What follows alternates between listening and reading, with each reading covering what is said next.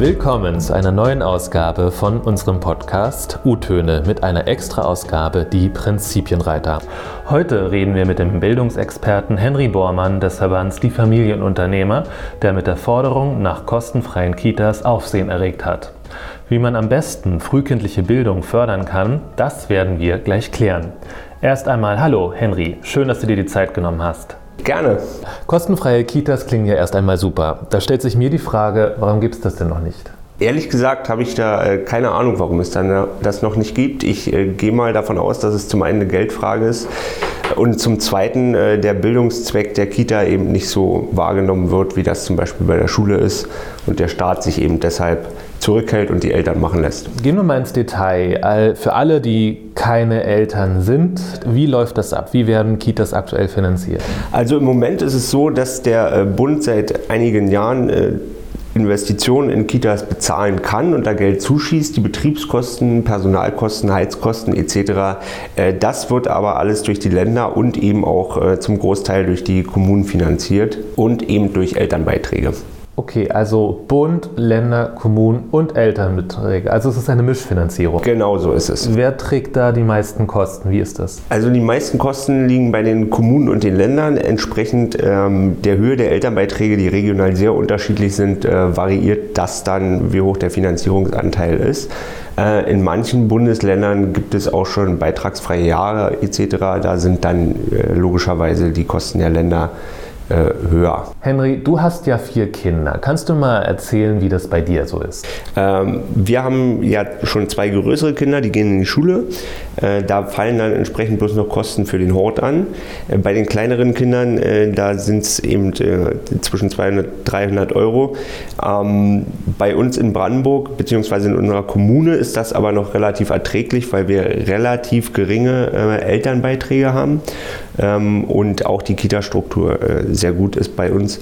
Also das ist eher ein positiveres Beispiel. Ähm, das ist aber eben eine sehr kommunale Angelegenheit, also eine sehr regional unterschiedliche Angelegenheit. Das kann äh, woanders in Brandenburg zum Beispiel schon ganz anders sein. Kannst du mal ein Beispiel geben? Ich habe es immer noch nicht genau verstanden. Also wie viel sind es ein paar hundert Euro, die ein Paar, sagen wir mal, in Rheinland-Pfalz zahlen muss? Oder gib mal ein Beispiel an ein Paar in Rheinland-Pfalz und ein Beispiel an ein Paar in Schleswig-Holstein. Rheinland-Pfalz ist ein gutes Beispiel. Ähm, da gibt es nämlich die beitragsfreie Kita schon seit, äh, also ab dem zweiten Lebensjahr.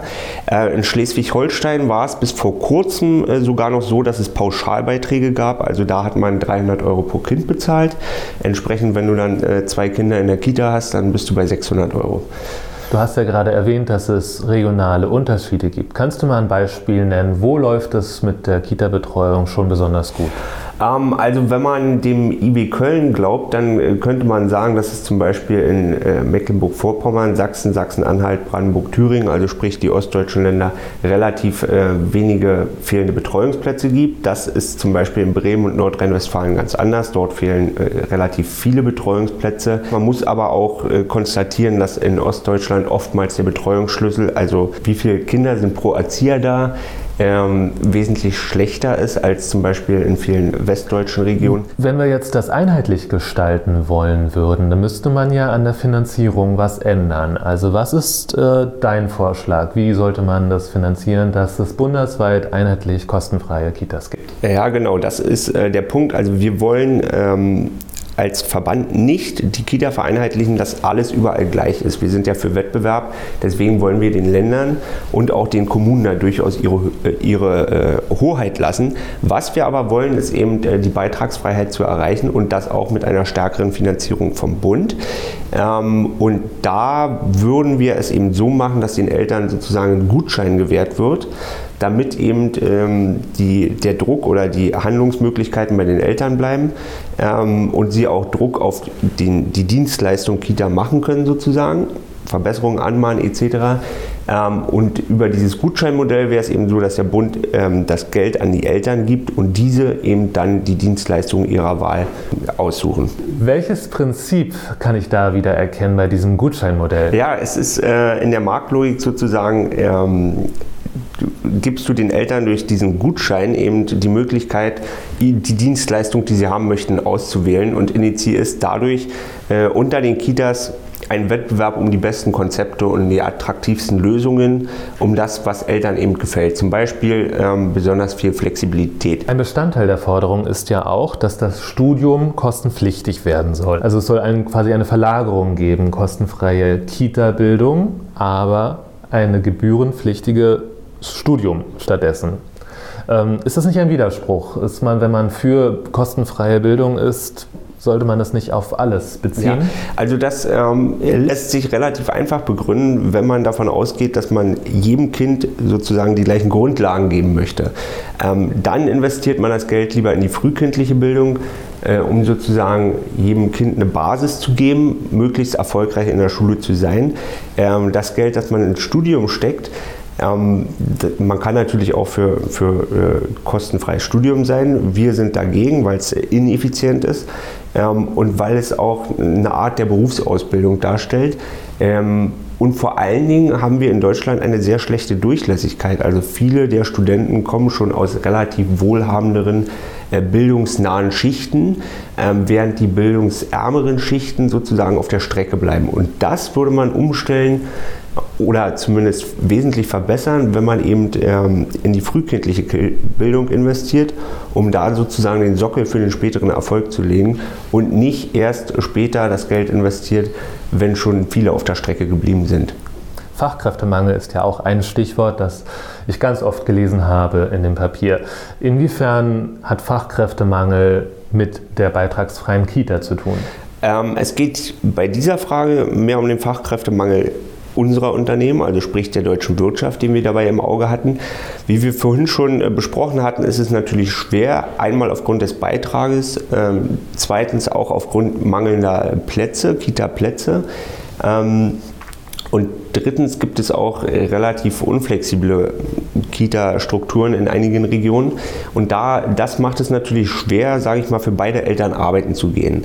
Ähm, man muss sich ja äh, vor Augen führen, dass wir gerade auch im Zuge der zunehmenden Digitalisierung einen immer flexibleren Arbeitsmarkt haben werden. Das geht natürlich einmal von den Arbeitgebern aus, die flexible Angebote machen müssen, aber eben auch von den Arbeitnehmern. Und entsprechend müssten sich auch äh, die Kita-Strukturen danach richten und auch die entsprechenden Plätze da sein. Wenn das der Fall ist und die Beiträge eben entsprechend nicht vorhanden sind, sodass sich das Arbeiten gehen auch lohnt, dann würde man natürlich einen großen Teil derjenigen Eltern, die heute eher in der Betreuung ihrer Kinder, ähm, ich sag mal böse gefangen sind, äh, wieder in den Arbeitsmarkt integrieren können. Und das wäre aus unserer Sicht natürlich eine Sache, die ähm, viele Gewinner produziert. Zum einen ähm, den Arbeitnehmer selbst, zum anderen auch die Unternehmer. Das wäre eine Lösung oder zumindest ein Beitrag gegen den Fachkräftemangel, der herrscht. Äh, aber auch der Staat würde profitieren durch zusätzliche Einnahmen die sich äh, letztlich daraus generieren, dass so viele Leute wieder arbeiten gehen könnten. Gut, Henry, also eigentlich hat sich mein Eindruck nur verfestigt. Äh, das Konzept klingt so, als ob es nur Gewinner produzieren würde. Also frage ich mich eigentlich nur noch mehr, warum gibt es das denn noch nicht? Zum Abschluss machen wir noch mal eine kurz und knapp Runde, wo wir mal die ganzen Inhalte noch mal probieren auf den Punkt zu bringen. Hast du Lust dazu? Ja, Super. Ähm, ich würde dich bitten, einfach in einem kurzen Satz zu antworten. Ich versuch's. Warum sind die Familienunternehmer für beitragsfreie Kitas? Äh, weil das Modell letztlich nur Gewinner produziert. Was muss getan werden, damit Kitas in ganz Deutschland beitragsfrei werden? Bund, Länder und Kommunen müssen sich zusammensetzen, die Strukturen klären und die Finanzierungsströme äh, umwidmen. Wie kann eine beitragsfreie Kita gegen den Fachkräftemangel wirken? Äh, dadurch, dass äh, Kinder besser betreut werden können, können insbesondere Frauen wieder arbeiten. Warum sollte das Studium kostenpflichtig werden und Kitas kostenfrei? Das Studium sollte kostenpflichtig werden, weil es einfach sehr viel effizienter ist, äh, weil es fairer ist und weil es sich um eine mehr oder weniger individuelle Berufsausbildung handelt, die dem Einzelnen zugutekommt. Auf welchem Prinzip hast du geritten, du als Prinzipienreiter? Auch im Bildungsbereich äh, spielt das Wettbewerbsprinzip eine große Rolle. Gut, Henry, ähm, vielen Dank, dass du dieses Konzept vorgestellt hast. Sehr gerne. Ich kann mir vorstellen, dass es noch ganz viele Fragen gibt und und da bist du bestimmt auch weiterhin Ansprechpartner. Jederzeit. Kitas beitragsfrei gestalten und das Studium kostenpflichtig machen. Mütter könnten schneller wieder arbeiten gehen und stünden dem Arbeitsmarkt zur Verfügung, was wiederum den Fachkräftemangel bekämpfen würde. So ließe sich das Konzept umreißen, über das ich mit dem Bildungsexperten Henry Bormann gesprochen habe. Henry, vielen Dank, dass du dir die Zeit genommen hast. Sehr gerne, ich danke dir, Gerrit. Das war eine weitere Folge von U-Töne, Unternehmertöne. Heute mit einer Extra-Ausgabe Die Prinzipienreiter, bei der wir uns mit Experten unterhalten und schauen, welche Prinzipien ihnen wichtig sind. Oder vereinfacht gesagt, auf welchen Prinzipien die Prinzipienreiter reiten. In die Show Notes habe ich einen Link zum Papier getan, Unternehmer für Familien. Dort findest du auch Henrys E-Mail-Adresse und auch meine. Wir freuen uns immer über Feedback und noch mehr freuen wir uns, wenn du den Podcast abonnierst und gut bewertest. Bis zum nächsten Mal hier bei U-Töne, dem Podcast von die jungen Unternehmer.